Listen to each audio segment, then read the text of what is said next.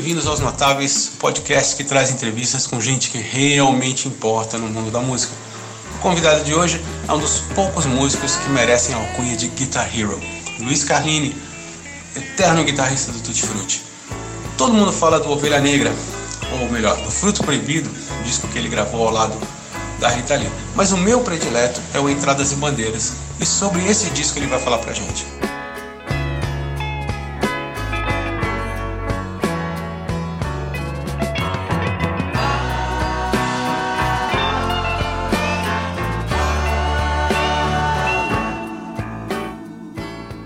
Você estava falando do, do Persona. Uh, eu vi, tem uma, tem uma tem, ele é basicamente é, é, é, muito experimental, mas tem coisas que eu reconheci, por exemplo, o, o Led Zeppelin uh, uh, e, e, o Renaissance, por exemplo, foram influências ah. nesse disco, principalmente na Sol. Eu não, eu não acho que foram influências não. assim. Não, Renaissance, não. Não sei, sabe? É, é, eu acho assim que, por exemplo, o resultado de um músico, logicamente, é, tem influência das coisas que ele ouviu e tal, é, que faz parte da sua, da sua formação musical, né? Entendeu? Eu acho que a gente mistura tudo, põe o nosso tempero. É assim que é o Carline, entendeu?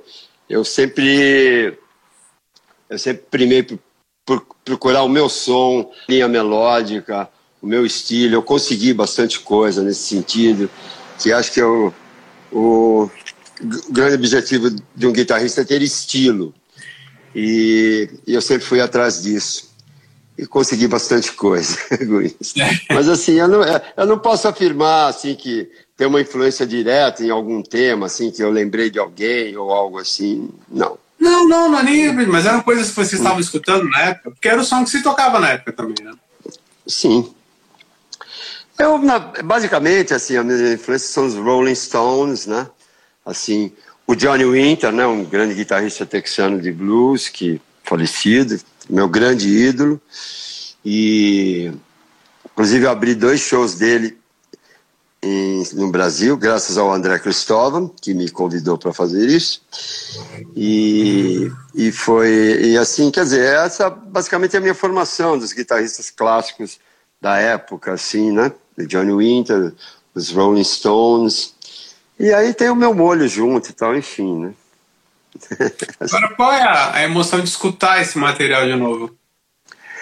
Ó, do Persona, é assim, na verdade eu tinha até esquecido muita coisa dele, porque como não é um não é uma música que toca em rádio, tem revival assim, ela funciona ali no quando eu fui observar novamente assim, eu até eu até me surpreendo com a sonoridade que ele tem, porque da maneira como ele foi feito, né? Ele foi feito artesanalmente, num estúdio assim, sem recursos, até, por exemplo, tem muito eco em algumas coisas, e que o cara que era o técnico do estúdio, ele, ele que pôs por conta própria isso e tal. Na verdade, eu gravei e deixei isso lá, e o Roberto finalizou isso com ele, e e aí eu não sei lá, não existe essa sessão aberta. A gente nem tem o contato nem desse cara do estúdio, me parece, entendeu? não, não, temos. E não existe uma sessão aberta disso. Isso aí deve ter sido gravado em duas pistas, com redução, assim, sabe? Gravava duas coisas, reduzia para um lado, gravava outras coisas, enfim. Ele foi feito dessa maneira, tem uma única música cantada pela Carminha. E tem, e tem mais alguns vocais, alguma coisa assim que a gente acrescentou. Mas é, é uma surpresa ouvir ele de volta, assim, ver que ele, que ele virou uma coisa. Uma vez, uh, Sérgio, eu estava num avião e tinha uma revista de bordo, assim, tipo Datan, alguma coisa assim. Eu me lembro disso e eu comecei a ler a revista e vi e tavam e tinha algumas entrevistas, e, tinha, e tinha uma foto com Ed, do Ed Mota, por sinal meu amigo, assim que eu gosto do Ed pra caramba. O Ed é um cole, grande colecionador, tem discos demais. Tinha uma, tinha uma foto dele na sala dele, assim, com aquele milhões de LPs, assim, dele, e tinha o disco do Persona em pé, assim, de frente, do lado dele. Eu falei, porra, esse louco tem até isso aí. Então, porque o, o disco saiu uma fita cassete, depois ele saiu um disco de 10 polegadas, algo assim, e agora está saindo uma versão de um long play, né? E esse disco de 10 polegadas, ele circulou por aí, teve para vender, alguém é, tirou de fora do, do jogo e separadamente e tal. Ele foi lançado separado também. Então, algum, sabe, alguns fugiram e caíram em mãos assim, de que a gente não sabe. Isso. E aí eu vi essa foto do Ed, eu fiquei. Pô, falei, meu, até o Ed tem o Persona. E aí, quando, quando sai alguma publicação assim, sempre alguém.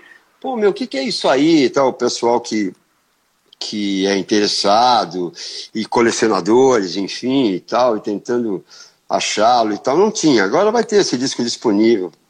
Inclusive, quem, quem falou do disco, olha que incrível, o Johan Kisser, que é filho do Andrés Kisser, né, do Sepultura, o Johan um dia encontrou comigo e falou, pô, Carlinhos, eu tenho aquele disco do Persona, e até falou umas vozes assim e tal, ele gosta das coisas antigas, assim, sabe? Um cara do metal, assim, se interessando pelo disco. É bem gratificante onde chegam essas coisas, né, cara? Surpreendente, assim, né? Agora, o Persona, é, é o Tutti Frutti já estava formado, não? Porque tem você, tem sim, o Marcucci e o Frank Paulino. Já era o Tutti é, Frutti. É, o Tutti Frutti já existia. O Persona não é um disco do Tutti Frutti. Não tem nada Sim. a ver com o Frutti. Entendeu? Eu convidei dois músicos. A gente andava junto todo dia. Falei, meu, eu vou gravar um negócio esse final de semana. Vamos lá comigo, sabe? Assim, eu levei um, um tipo um bongô, assim, marroquino que eu tinha, para o Franklin tocar, um violão que o Lee fez algumas coisas. A gente foi dois dias lá, no sábado e no domingo. E participaram assim, sem saber do que se tratava. Foi meio jam session mesmo, entendeu? Só os temas que eu tinha já criado e tal, já sabia o que ia fazer. Então, é, não é, não é um disco feito pelo Tutti Frutti, mas o Tutti Frutti já existia assim. Dessa experiência do Persona, você leva alguma coisa para os seus trabalhos com o Tutti Frutti, não? Não. Não? Não. Hum. São coisas, são coisas distintas, não. Do Persona, não. Distintas. É, o Tutti Frutti é outra onda, né? O Tutti Frutti era uma, é uma banda de rock. Existe o Tutti Frutti até hoje, entendeu? Ele já passou por várias versões, mas ele nunca acabou. Ele, eu paro ele de vez em quando, remoto e tal. e ele está ativo aí. Cara, tem um. A Sol um, é a cantora, inclusive. No YouTube tem um show do Tutti Frutti, acho que de 76. Hum. É, é, captaram, acho que foi no Teatro Zácaro. É uma das coisas mais impressionantes que eu já escutei. Assim. É, o Teatro Zácaro foi um grande teatro dos anos 70, né? Da década de 70, que é ali no Bexiga, né? E nós fizemos dois grandes lançamentos lá. Um foi o Fruto Proibido e outro foi Entradas e Bandeiras. São dois discos de 1975 e 1976. É, existem algumas, algumas versões piratas desses shows. Até vende na galeria do rock alguma coisa. Eu acho, eu acho legal isso daí, a pirataria, né? Sou totalmente a favor, sabe? Sabe que uma vez até eu estava na rua, assim, na Benedito Calixto, na praça, aqui em São Paulo, né? E tem gente que fica vendendo CDs piratas no chão, assim, na, ah, alguma banquinha e tal. E aí um cara tinha alguma coisa minha lá e tal, que ele estava vendendo. Eu, pô, eu falei, pô, mas deixa eu ver isso daí e tal. Aí eu falei pro cara assim, é, não, é um show pirata aí que a gente conseguiu copiar, seu, alguma coisa. Eu falei, pô, mas a capa tá muito ruim. Eu vou te mandar uma foto mais legal pra você, pra você melhorar essa porra aí, entendeu? E aí mandei uma foto melhor para ele fazer uma capa melhor. Um disco pirata meu, assim. É bem legal. Né? Sou a favor de qualquer, de qualquer veículo que leve a música até você, sabe, cara? Entendeu? Disco é muito caro no Brasil, sempre foi CDs, eram muito caros, né? Sim. Eu tenho bastante coisa pirata também. Não estimulando, mas assim, pô, é o jeito de conseguir, né, as coisas, né? Eu tô vendo sua coleção aí atrás, eu também tenho muita coisa. É, hoje em dia já não se tem o hábito assim, né? De pô, tá tudo. O planeta tá no seu celular, né, cara? Você ouve tudo é. ali, acha tudo ali e tal. Mas assim, esses itens colecionáveis ainda são maravilhosos, né? Os vinis. Tem muita gente relançando as coisas em vinil, por isso que é, eu, eu acho que o, o Sono nunca saiu em CD. Ainda não tá nem em plataforma de streaming direito, né? Tá, tá acho que só mais no uhum. Bandcamp, mas Spotify, Disney, essas coisas não tem o Persona. É, mas ele é, ele, ele, é, ele é um item de colecionador.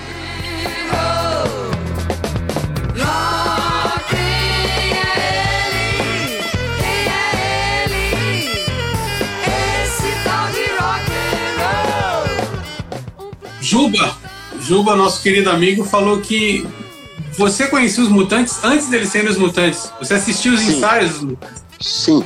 Eu era amigo do Sérgio Dias desde moleque. Dele, do Arnaldo, do Cláudio César, que eram os meus vizinhos, né? A Rita Lee nunca morou na Pompeia, ela vinha aqui só para ensaiar. Eles eram os caras da Pompeia e eles montaram uma banda que chamava-se Os Seis, que é antes dos Mutantes. O Sérgio Dias tinha 12 anos, quando ele gravou o primeiro solo de guitarra dele, alguma coisa assim. Então eu conheço os Mutantes antes de se chamar os Mutantes. Quem batizou foi o, o Ronivon, me parece, né? E eu conheço a história desde o começo, assim, e foi. Eu me sinto um sortudo, um abençoado. Eu sou vizinho, né, da casa. E quer dizer, a gente participou de, pô, quando, quando eles começavam a tocar, a vizinhança toda ouvia e tal, e eu, eu vivia junto com eles, assim, eu ia. Nós íamos na escola juntos, né, assim. A gente foi mandado embora juntos também da escola. A gente sentava um do lado do outro e tal. E nós, é verdade, a gente sempre fala isso. O que, que vocês aprontaram para o seu Não, eu, eu, eu, pergunto para ele, eu já perguntei até no palco, o que, que você fez para mandar nós dois embora? A gente já estava causando muito, assim, sei lá. A gente nasceu para ser guitarrista, né? não tinha ir na escola. Então, então quer dizer, os Mutantes é, foi minha grande influência, o Sérgio foi o grande, sabe, eu faço o cara que me contaminou, assim, ser um guitarrista e tal. E eu conheço desde o começo mesmo a história é, é demais, assim, porque eles, eles fabricavam seus próprios instrumentos, assim, tinha um irmão mais velho que era o, sabe, o, assim, o cara que fazia assim, o Claudio César e tal, que era um gênio, né? Eu vi fazer coisas incríveis aqui. Mutantes são geniais, né, cara? Tinha, tinha guitarra de ouro também, não era? Não, a guitarra de ouro é assim, a fiação tinha banho de ouro, alguma coisa assim para melhorar assim, a condução do som e tal. E aí tinha uma placa banhada a ouro na guitarra, que era a maldição da guitarra de ouro. E o cara... Os mutantes sempre foram bem loucos, assim, era muito engraçado isso daí, né? E a guitarra foi roubada, a guitarra foi roubada, e o quem roubou não conseguiu ligar a guitarra, sabe? Então devolveram a guitarra. É uma, é uma história maravilhosa, né? Porque, pô, imagina você roubar um instrumento e não conseguir ligar. Então é a guitarra, chamava guitarra de ouro, que tinha uma placa, que tinha uma maldição de quem pegasse a guitarra e tal, escrito atrás, assim. E essas coisas dos mutantes são geniais, né, cara, sabe? E os, e os mutantes no tropicalismo, assim, eles, sabe, eles, eles foram os, os, o lado elétrico do tropicalismo brasileiro, sabe? A, quando o Gil viu aquilo, foi uma puta sacada do Gilberto de pronto. Uma banda junto, né, cara? Então, aí. Foi aí que deu tudo certo. Né? Eu ia nos programas do tropicalismo, sabe? Era aqui na TV Tupi, onde foi a MTV. Depois, tá? é. É. E eu ia, é, toda semana a gente tinha um programa maravilhoso. Era Divino Maravilhoso que chamava, né? O programa, Sim. né? Pô, cara, Agora... eu vi. Fala. Ah. Eu falo Não, demais, fala aí um pouco.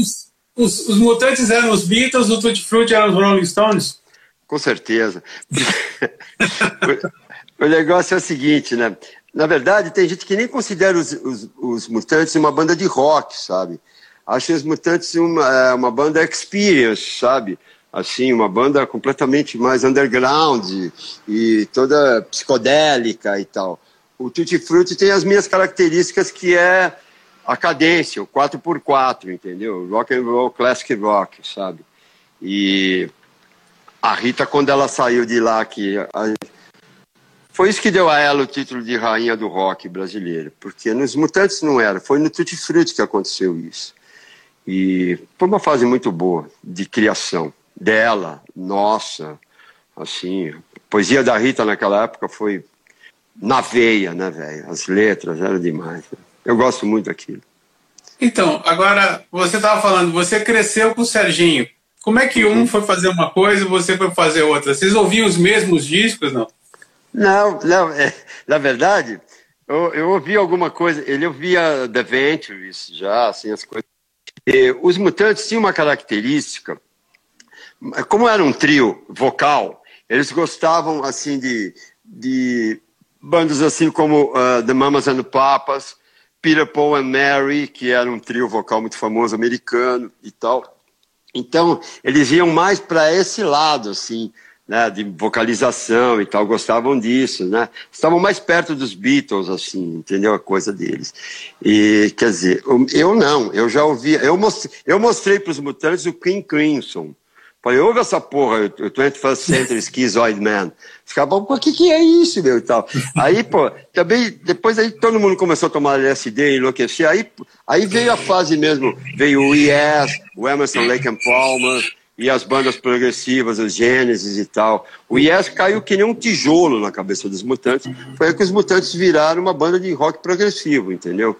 A saída da Hit, e aí eles mergulharam com tudo nisso daí uma fase maravilhosa. Inclusive, o rock progressivo de São Paulo foi muito forte, sabe? Tínhamos muitas bandas nos anos 70, tinha uma cena local, tinha shows, tinha público, tinha, sabe? Aí começou o Som Nosso de Cada Dia, o Terço, todas essas bandas e várias outras, assim, que, que tinham essa. Te... É, exatamente, que tinham a tendência musical é, para esse, esse tipo de rock, né, e tal, progressivo. Nós tínhamos isso daí puta, funcionava, cara. É, esse segmento sumiu, sabe? Esse segmento se desfez, assim, o progressivo, mas ele era bem forte nos anos. É porque as bandas eram as, as bandas que tocavam na época, sabe, assim, que estouraram no Yes. O Yes é o grande responsável, né, bicho? Sim. Você lembra disso, né?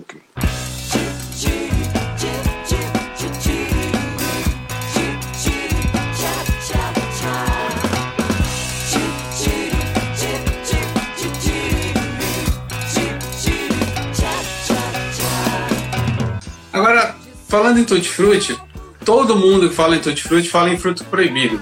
Mas eu não quero falar do fruto proibido, eu quero falar do meu disco predileto do Tutti Frutti, que é o Entradas e Bandeiras. É o seu disco favorito? Eu gosto. Pô, tem coisas da vida, tem corista de rock, tem super estafa, uhum. tem é... no mundo. É, na verdade, ali é o seguinte: esse disco, é, eu, com esse disco eu fui eleito guitarrista do ano pelas revistas da época e tal, Beers, Rolling Stones, as revistas pop e tal, aquelas coisas que tinham todo final de ano, provavelmente você votava nisso também. Agora, é o seguinte, o, o disco, o Entradas e Bandeiras, é um disco que a gente estava tocando muito, assim, sabe? Sabe, tem uma, tem uma pegada, a banda, entrou um tecladista com a gente, que era o Paulinho Esteves, que era um cara que tinha tinha uma pegada de mini de, de, sabe, de, de som progressivo, gostava disso. Eu estava desesperadamente tocando guitarra o dia inteiro, sabe? Então, isso aí foi tudo para aquele disco, sabe? Ele é muito poderoso, assim, sabe? Tem solos grandes, assim, tem corista de rock e tal. É uma fase muito boa ali ali foi é... a Rita não gosta muito desse disco assim porque ela não. foi meio que foi meio over assim sabe? Ela já, ela já me falou uma vez quando ela falava comigo né? Falou, bom me explica o, o, o entradas e bandeiras. Falei pô entradas e bandeiras é uma tijolada né velho? Saca? Veio com tudo sabe? É inevitável. Sabe o que acontece? Tem coisas na carreira que são inevitáveis entendeu? Da mesma maneira que você hoje você observa, puta, como é que eu fiz, por que, que eu fiz aquilo, como eu fiz aquilo, é a mesma coisa que, pô, como que eu fiz o solo de Ovelha Negra que ia virar um puta num clássico, o solo ia ser tão elogiado, famoso, ia me, aquele solo me mudou como músico, cara, como um homem, como, sabe, como guitarrista, eu passei a observar coisas que eu desconhecia, entendeu, o poder daquilo, da música, enfim, sabe, eu me tornei um cara, um guitarrista talvez mais elegante, criativo, comecei a pensar em fazer os solos, entendeu? Só de guitarra, né? Liga essa porra aí, vamos sair solando, apavorando. Isso é qualquer um faz, sabe? Entendeu? Então eu comecei a dar atenção a isso, dividir isso com os amigos, comentar a respeito, entendeu? Agora, quando eu fiz aquilo, eu não pensei no que, que aquilo ia dar, entendeu? Logicamente que não. Pô, hoje, que a gente olha para o Fruto Proibido e fala, porra, seria impossível fazer um disco com essas características, com essa eficiência, uma música mais legal que a outra, sabe? E tal, e esse conteúdo, essas letras e tal. A gente, na hora você não sabe isso, depois você fala, puta, que descasso. Graças a Deus que conseguimos fazer, que fizemos, entendeu? Não tem essa de na hora, vou fazer. Você fez o que veio, né? E enfim, já contei a história desse solo muitas vezes, que eu sonhei com ele e tal, enfim. É, é isso aí, isso é o fruto proibido. Mas agora, eu gosto muito de entradas de bandeiras, porque ele, ele é mais agressivo e tal, sabe? E enfim. você estava falando isso uma vez, eu falei pra Rita, fui entrevistá-la e falei, olha, eu gosto muito desse disco, Entradas e Bandeiras e tal. Aí ela fez um, um xoxo assim, falou, ah, é um que eu tô com um periquito no ombro e tal. Falei, ah. é, esse disco é muito mais do que o disco que você tá com um periquito no ombro. Pô, que é isso, meu chapa, pô. Pô, mas é isso aí, pô.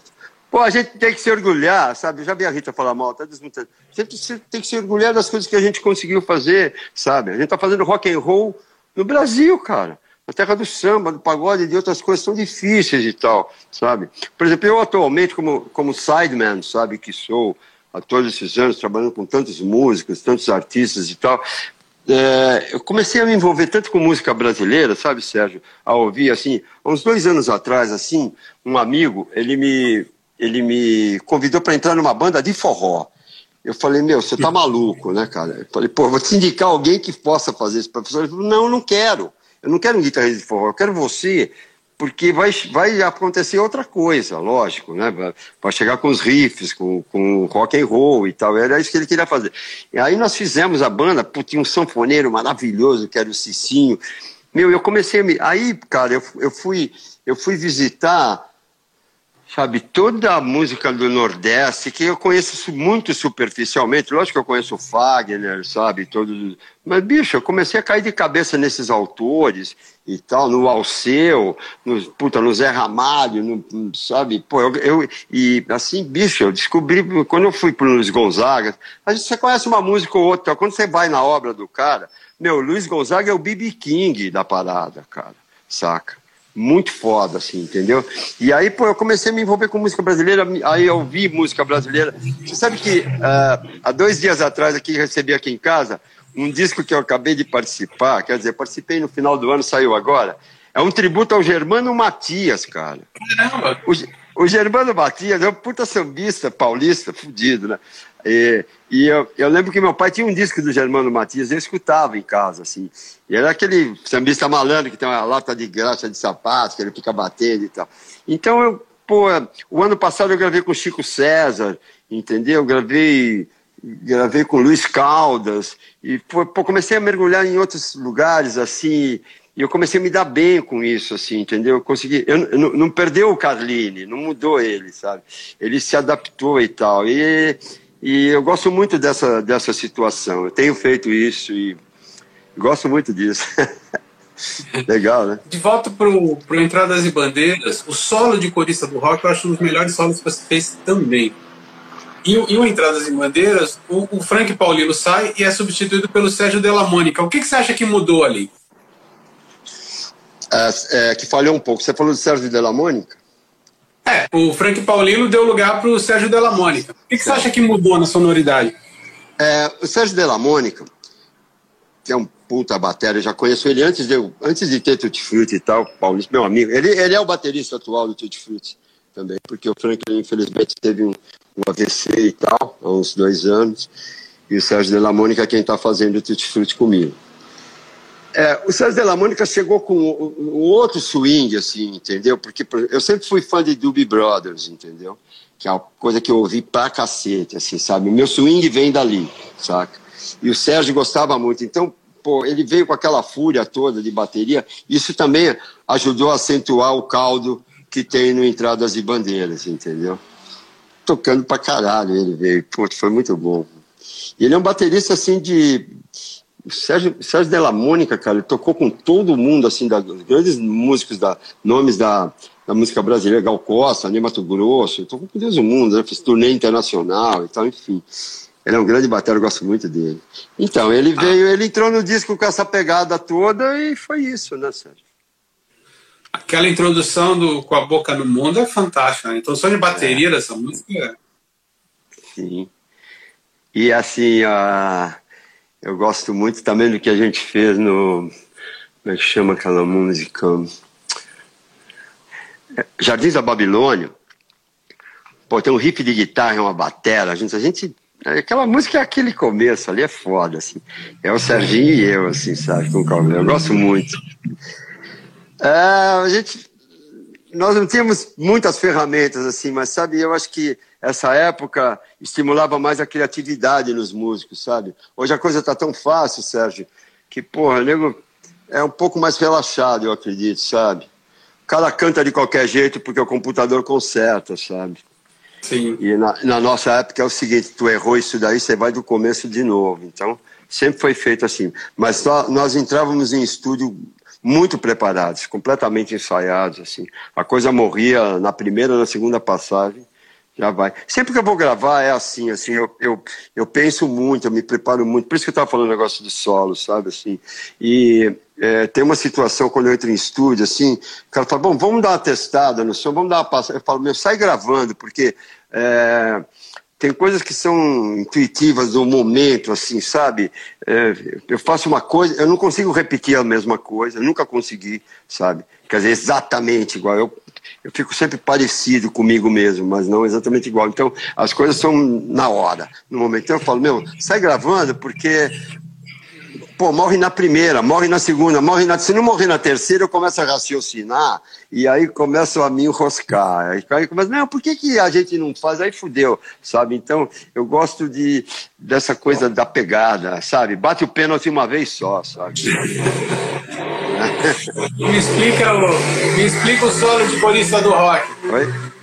Me explica o que é o solo de corista de rock? O solo de corista do rock, é, corista de rock, que eu acho uma das grandes canções. E um dos grandes solos teus também. É. É, sim. É um solo bem extenso. E eu fiz essa música com a Rita. E, porra, eu falei no final, meti o solo e comecei a viajar. E fui indo, fui indo. Comecei a dobrar, fiz um solo com duas guitarras, né? Em vozes abertas, depois uma respondendo para outra. E eu gosto muito do resultado. E, e, sempre que a gente vai tocar essa música, eu tenho. É, eu vou. É, nessa, o Tutti Frutti fez um show há uns dois meses atrás, aí uma live.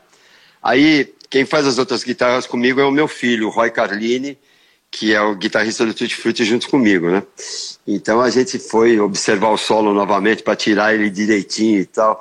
E sempre que eu vou tirar as coisas que eu fiz quando eu tenho 69 anos, eu faço agora em agosto. Quando eu vou tirar as coisas que eu fiz com 19 anos, com 20 anos, eu apanho de mim mesmo, né? Porque é diferente. Mas assim, esse solo a gente acabou de, de revisitá-lo assim, ficou legal. Eu gosto muito do solo, é bem longo. Agora eu misturo outras coisas, eu toco Leila junto. Eu, envio, eu fico vivo enfiando frases do Clapton ou de outros músicos assim. Eu gosto de me divertir. Isso é legal demais. Vocês que lançaram sem a Rita, vocês lançaram esse disco que eu acho fantástico. Sim. Com Simbas. Uhum. Me conta um pouco dele. Como é que foi essa experiência? É, quando eu, é, quando eu saí lá, deixei a Rita Lee, falei, vou fazer o Tutti Frutti, porque a Rita Lee ia tomar outro rumo, entendeu? E eu não queria isso, fui fazer o Tutti Frutti com outros músicos de rock da época, da cena de rock paulista, assim, como o Simbas, ele era do Casa das Máquinas. Ele falou, falei, vou fazer outra banda. Ele tá você sai da? Eu falei, vou sair. Ele falou, tá legal, sair do Casa das Máquinas também. A gente renegociou tudo isso daí, saímos e eu já tinha uma boa parte desse repertório desse disco. E aí, com mais alguns músicos que a gente montou. E aí a gente fez esse álbum aí, gravado na RCA, em 16 canais. E todos os discos da Rita Lee também foram feitos em 16 canais. E é um disco que eu gosto muito, assim. A gente começou a tocar na época, assim.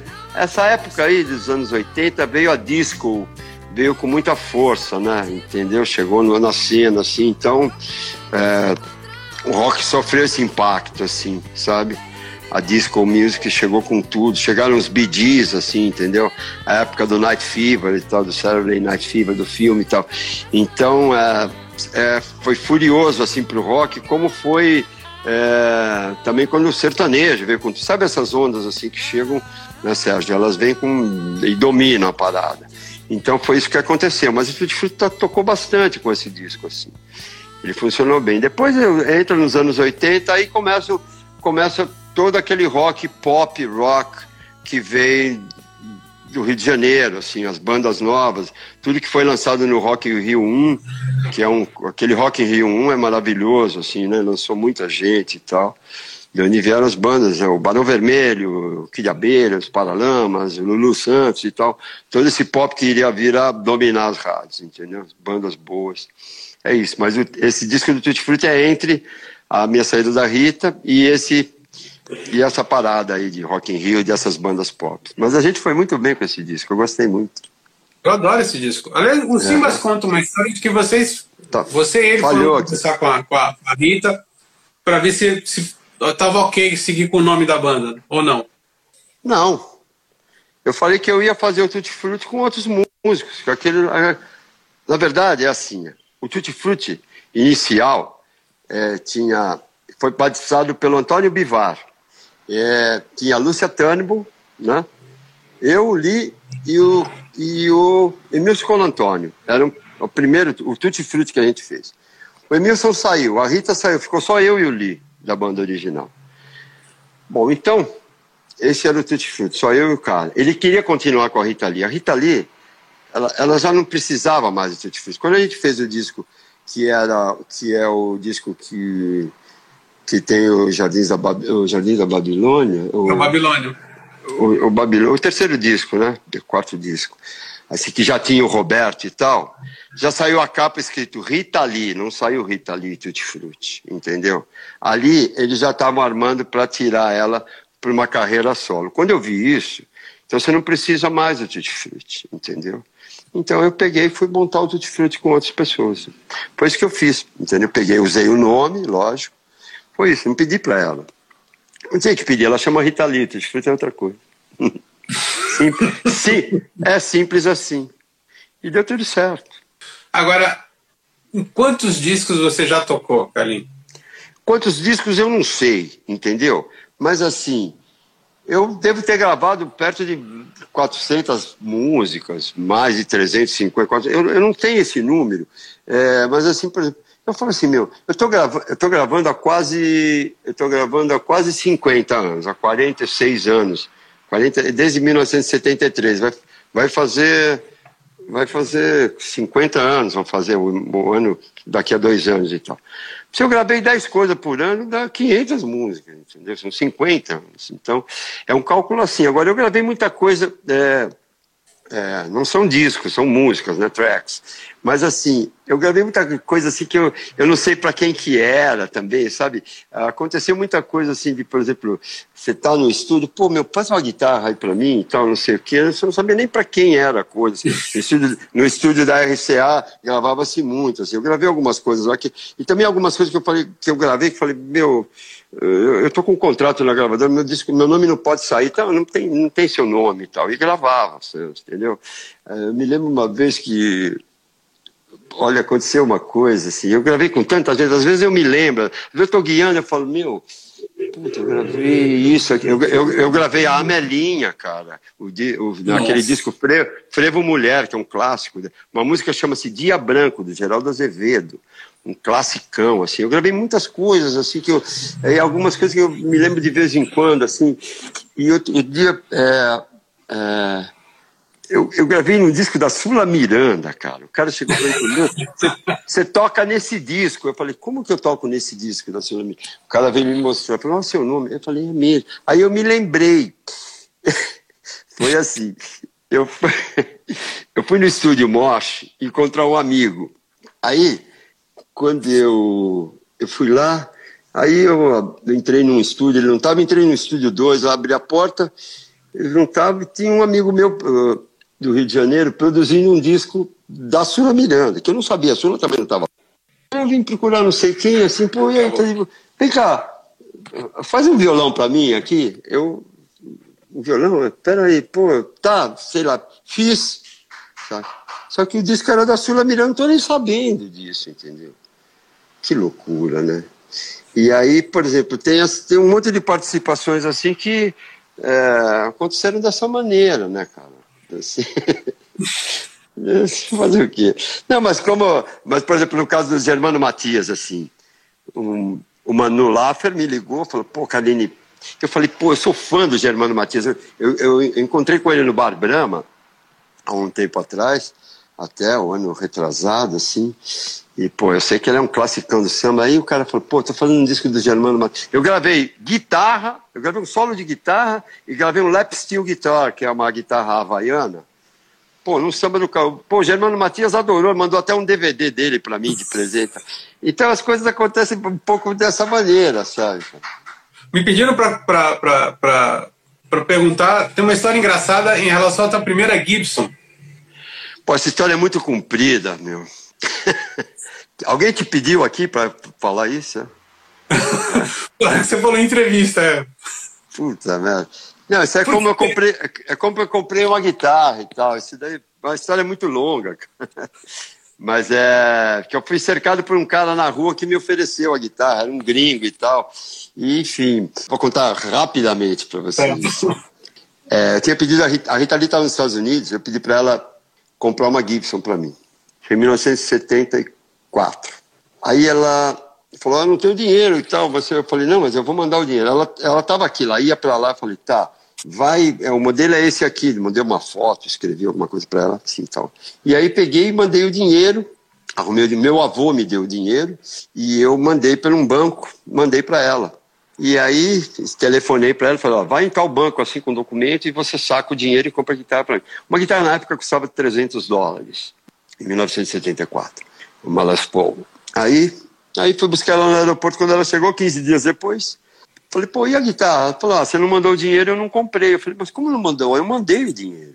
Não, mas eu fui no banco 10 vezes lá, porra, não tinha o dinheiro e aí eu não comprei a guitarra. Puta, aí eu fiquei meu, sem a guitarra e sem o dinheiro e puto da vida, meu, moleque, né, meu, tava desesperado.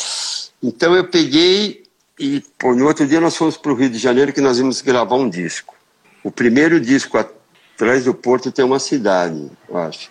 É o segundo disco, na verdade. E aí nós fomos para o Rio, e aí quando chegou no Rio, pô, eu, eu mal, assim, Sérgio, porra, meu, a guitarra, puta, a grana, me fudi e tal, né? Aí eu peguei e fui é, sair no sábado à noite, assim, logo dois dias depois que nós chegamos, e fui pro, lá para a noite no Rio de Janeiro, assim, eu com, o nosso baterista, falei, ah, vamos dar uma volta, você está muito, você tá muito triste. Então eu falei, tá legal, vamos lá para o centro ali, para Ipanema, onde tem os bares, assim e tal. E aí eu me lembro que a gente desceu do ônibus na, na Avenida da Praia, assim, entramos numa rua assim, tinha uns quatro bares na esquina, assim, um em cada esquina, aquela multidão, todo mundo tomando chopp, aquele calor do caralho, sábado à noite, assim e tal. E aí a gente tá andando assim, indo para indo essa esquina, assim, saiu um cara do meio da multidão e veio andando olhando para mim, assim, Sabe quando você vê a pessoa tá vindo, olhando para você, fala, essa pessoa vai falar comigo. Você tem essa nítida impressão, né? Pô, o cara vem vindo para você. E o cara veio, chegou em mim e falou em inglês. Falou, é, do you wanna buy a Gibson Les Paul guitar? Ele não sabia se eu ia entender o que ele estava falando. Ele não falou nem boa noite, sabe? Ele não falou hi, saca? Ele falou, falou do you wanna buy a Gibson Les Paul guitar? Eu não acredito, né? Of course, né, meu? Aí, pô, como assim, né, meu? O cara, o cara era austríaco. Ele passou em Londres, comprou a guitarra, veio para o Rio de Janeiro, começou a gastar dinheiro para caramba, tinha que vender a guitarra, que ele estava indo para a Argentina. Uma história meio assim. Aí eu vi a guitarra, isso é sábado à noite. Era a guitarra que eu queria, um modelo que eu queria, e da cor que eu queria. Era uma Gibson Les Paul Go Top Deluxe. Aí, Sérgio, eu vi a guitarra, ele falou: Olha, segunda-feira à tarde eu vou embora. Isso é sábado, 11 horas da noite. Eu falei: Segunda-feira de manhã eu venho aqui comprar guitarra. Eu falei: Não tinha dinheiro. Pô, aí eu fiquei doido mais ainda, né? Pô, peguei, voltei pro hotel e tal, e eu tinha um ticket, assim, um papel, comprovante do dinheiro que eu tinha mandado para Rita, né? Aí eu peguei, quando chegou segunda-feira de manhã, eu fui pro centro do Rio de Janeiro, assim, tipo Citibank, algum banco desses da época, assim. Esperei o banco abrir, entrei desesperado. Cadê o gerente? Contei uma história pro cara. Oh, meu, preciso da grana, meu papel. Cara, pô, calma, meu, você tá muito. Não, eu preciso, eu preciso do meu dinheiro, não sei o que. Pô, não tinha, não tinha internet, não tinha computador, entendeu? O cara sentou na mesa e começou a telefonar, telefonar, e eu do lado dele, assim, desesperado, assim, pô. Aí o cara achou o dinheiro. Falou, meu, seu dinheiro, sei lá, foi parar na Austrália, não sei onde. Pegou e me deu todo o dinheiro em dólares, né? Aí eu saí de lá correndo e fui pro hotel do cara. eu cheguei lá e dei o dinheiro para ele, todas as coisas que eu tinha no bolso, também, tudo que eu tinha. E peguei a guitarra. E aí, e desci as escadas e cheguei na rua. Quando eu cheguei na rua, na calçada, eu encontrei Ezequiel Neves, ele estava passando. Eu falei, Ezequiel, pô, Ezequiel Neves, né, nosso grande jornalista do rock and roll. Você foi amigo do Zeca, né, pô? Sim. É.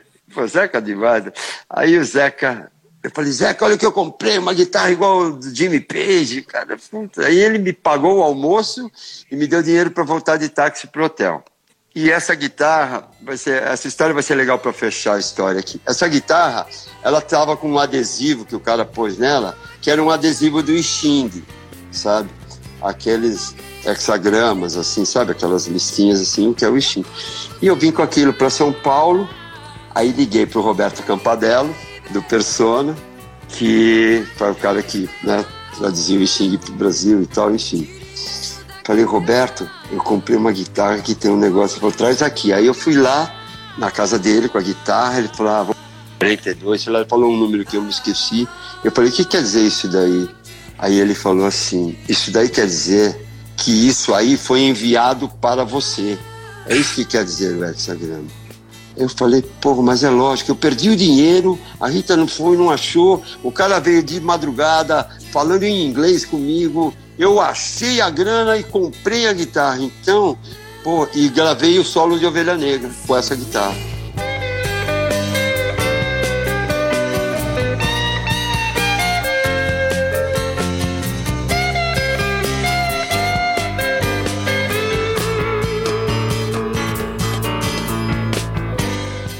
E aí, e aí é isso aí. Essa história é maravilhosa, cara, sabe? Eu, eu contei ela bem rapidamente, assim. Eu enfeito mais, assim, porque eu gosto muito da história. Mas, assim, ela. A, a real é essa, entendeu, Sérgio? Era uma coisa que foi enviada para mim. Era o que o hexagrama queria dizer. Bom, né? Para terminar, pra terminar, quantas anos do documentário sobre a tua vida? Pois é, estou gravando, galera, estou fazendo um documentário sobre a minha carreira com o diretor Luiz Carlos Lucena. É um cara muito legal e tal. Me fez esse convite, a gente começou a fazer. Está em produção. É, e a gente a gente está entrevistando, estou contando histórias, lembrando de muita coisa. E eu vou aproveitar que nós estamos aqui. Você gostaria de participar do meu documentário? Lógico. Tá bem, você está oficialmente convidado.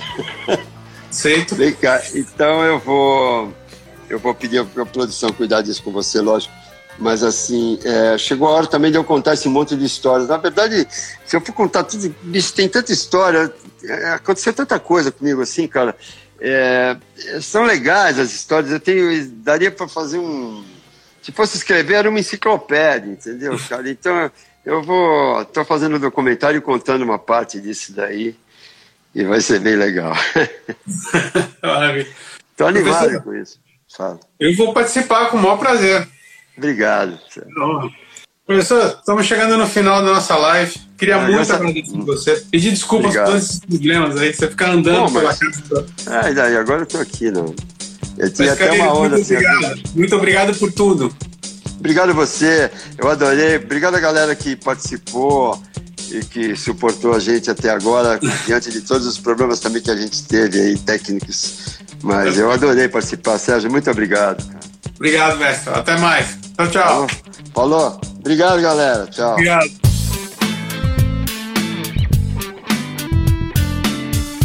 Você acabou de escutar a entrevista com o nosso herói da guitarra, herói brasileiro da guitarra, Luiz Carlini. Fica ligado que quarta-feira que vem tem mais uma entrevista bacana em Os Notáveis.